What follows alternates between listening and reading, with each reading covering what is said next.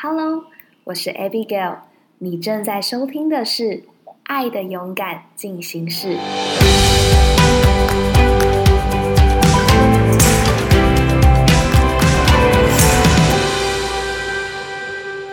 Hello，欢迎你来到了《爱的勇敢进行式》的第四集，非常的感谢各位的收听。我觉得很感谢，在前几天的时候，我收到了两则讯息，都是就是我的两个朋友，他们听到了我的 podcast 之后，他们传了一些的话语来给我。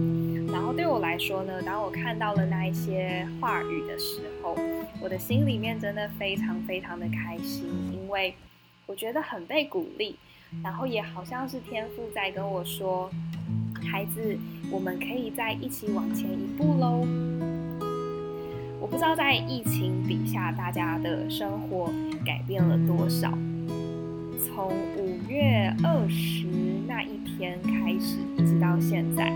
已经一眨眼就一个月过去了。我真的非常难以忘怀的，就是在五月二十，当政府宣布说现在我们全国进入三级警戒，然后全国的中小学要停课的那一刻起，我的人生就仿佛。仿佛被倒转了过来一样，就很像你整个人被倒立，那个感觉超级不舒服的。因为在我们的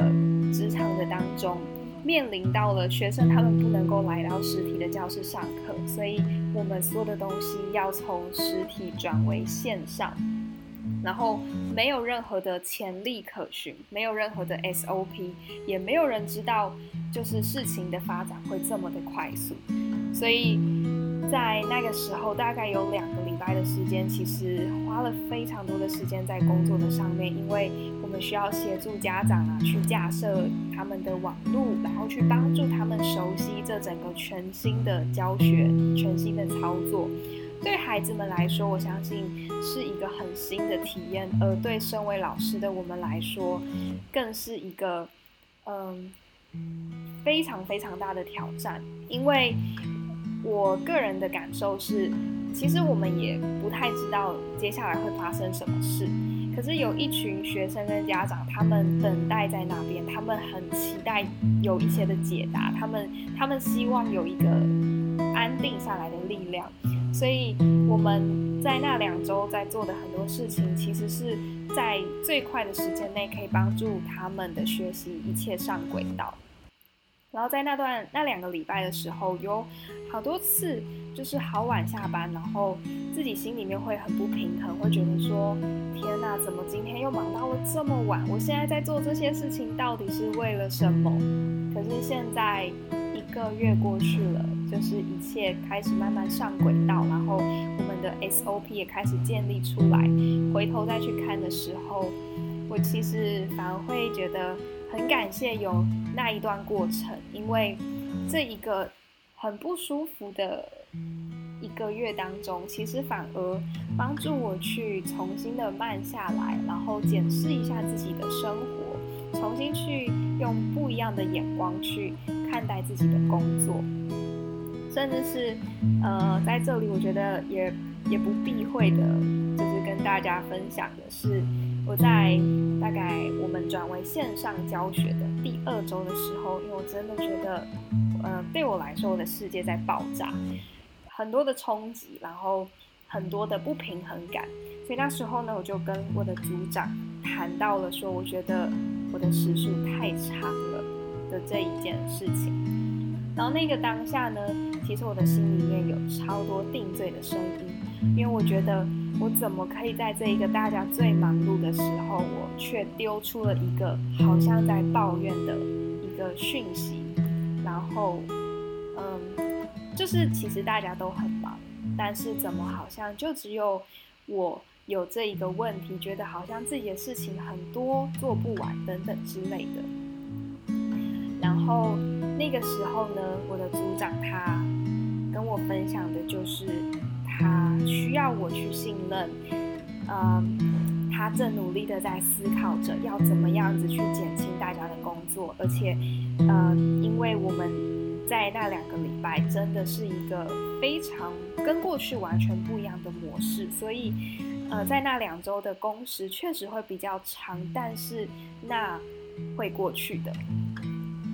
那时候听完了之后，我自己的心里面还是有一点不平，是觉得，嗯，可是我当下的感觉真的好不舒服哦。但他那时候就跟我分享说，嗯，有时候在当你在去为着别人而去奋战的时候，你一定会有很多的感受，很多的情绪。可是你能不能去看见你现在所做的事情的背后所创造出来的价值？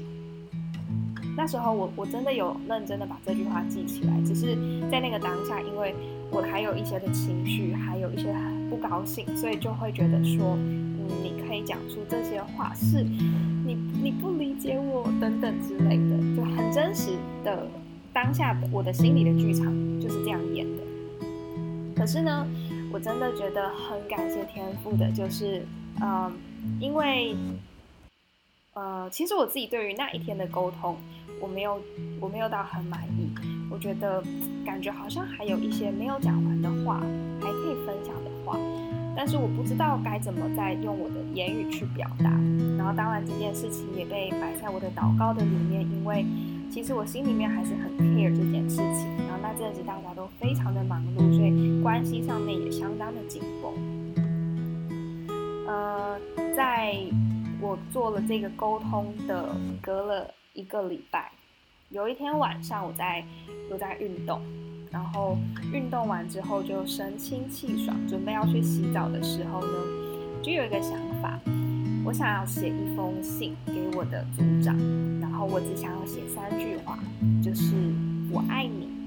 谢谢你，还有对不起。我就一边洗澡，然后一边想着这件事情。然后呢，洗完澡了之后，我就回去房间，开始准备要写字了，就拿出了笔跟纸，然后就把那三句话写上去。而且我是很像在刻东西一样，就慢慢的写。写完了之后，就觉得嗯，这个卡片还有点空空的感觉，可以画画，所以我就开始在那边画一个很可爱的女生。画完了之后呢，就有一种文思泉涌，突然很想要写文字，我就开始又拿了另一张纸，然后就开始写东西。然后我的字迹其实，呃，有蛮嗯有蛮多种的，有时候写出来的字迹是比较整齐的。就是如果我要认真写的时候，那有时候写出来的呢是有点歪歪扭扭，可能就是我的心里面的感受也是非常的，就是歪歪扭扭、很别扭的时候，写出来的字就会长得较奇怪一点。然后我那时候就开始把试着把我想要去表达的东西讲出来。那其实我当然不会把完整的东西给念出来，但是。其实里面想要讲的的点就是，我很看重这一份我跟我的组长之间的关系，只是有时候我不知道我要怎么样，就是去表达，或者是甚至我不知道我要怎么样子去达到他的标准，因为在我自己的心里面，有时候。可能因为做了一件事情而被提醒的时候，我也会觉得很自责，会觉得，嗯，我也不是故意要这样子做，但是我不太知道我可以怎么样子成为你更棒的一个帮手。就是我的心里是想要是期待这样的，但有时候我做出来的好像又还达不到达不到要求，就大大概是这样。但呃，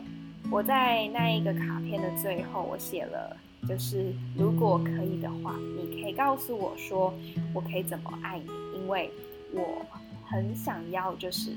我仍然很在乎跟你的这一份关系。我就那时候一边写就一边流泪，我就觉得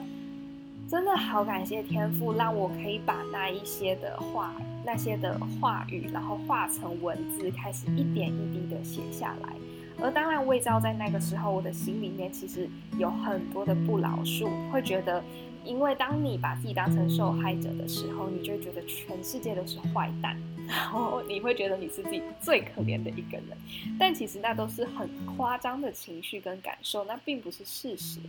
所以，呃，天赋在那段时间一直在帮助我的，就是我需要选择老树，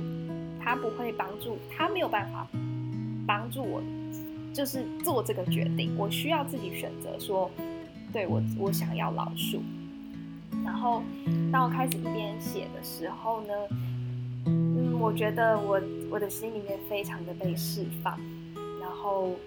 那个晚上，我总共写了五张的卡片，小小的便条纸。然后隔天，我决定要带去给我的组长。我以为这已经是一个非常棒的一个 ending 了，但天赋的美好没有只停留在那里。那天晚上，我躺在床上。然后，呃，就躺在床上跟天赋在聊天的时候，我就跟天赋说呢，我想要选择老树，因为在就是这个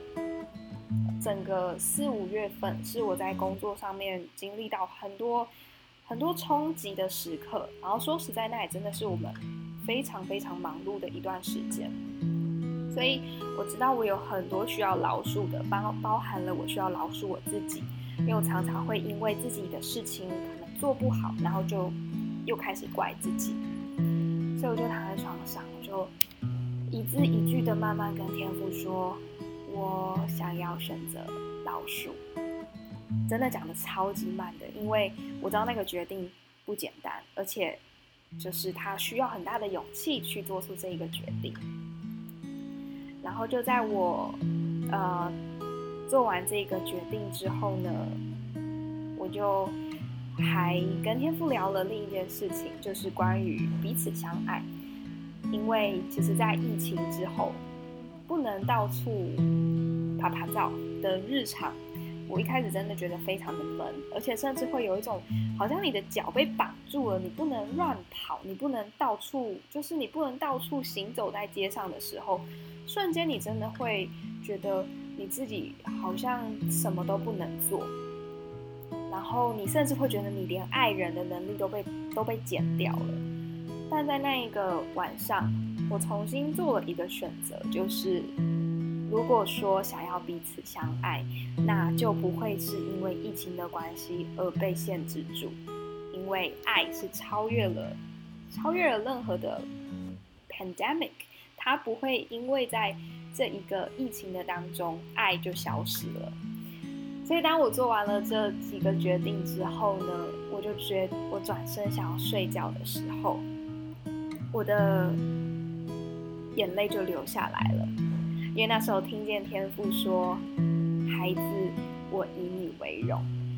那感觉超级无敌深刻，因为那就好像是当我做完了好多个好难的决定之后呢。天赋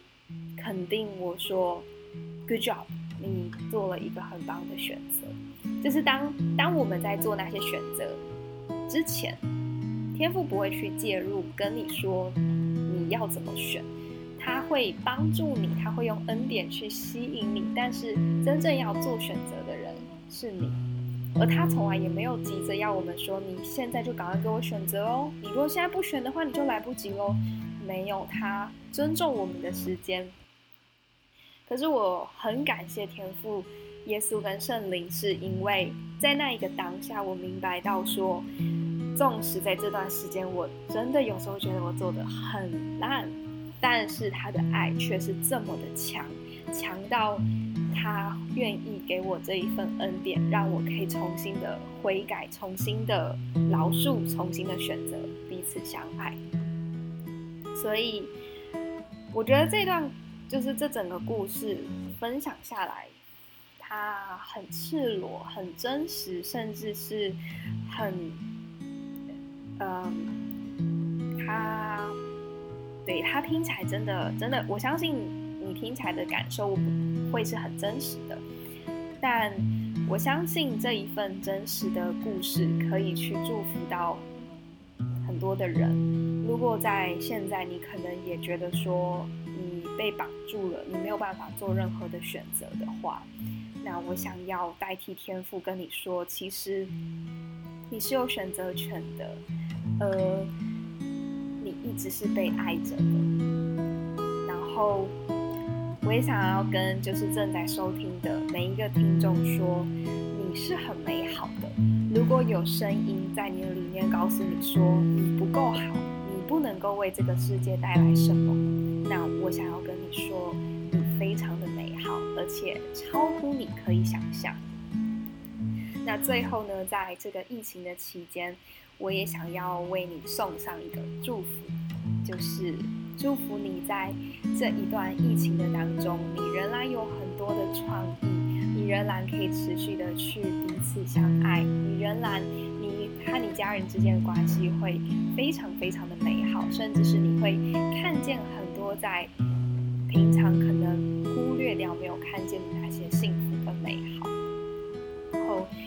谢谢大家再一次的听完了这第四集的 episode，好跟大家分享这一个从五月到六月一个对我的人生当中是一个很棒的故事，我相信它是今年一个很具代表性的一个故事，所以谢谢你们，然后也祝福你们有一个很棒很棒的。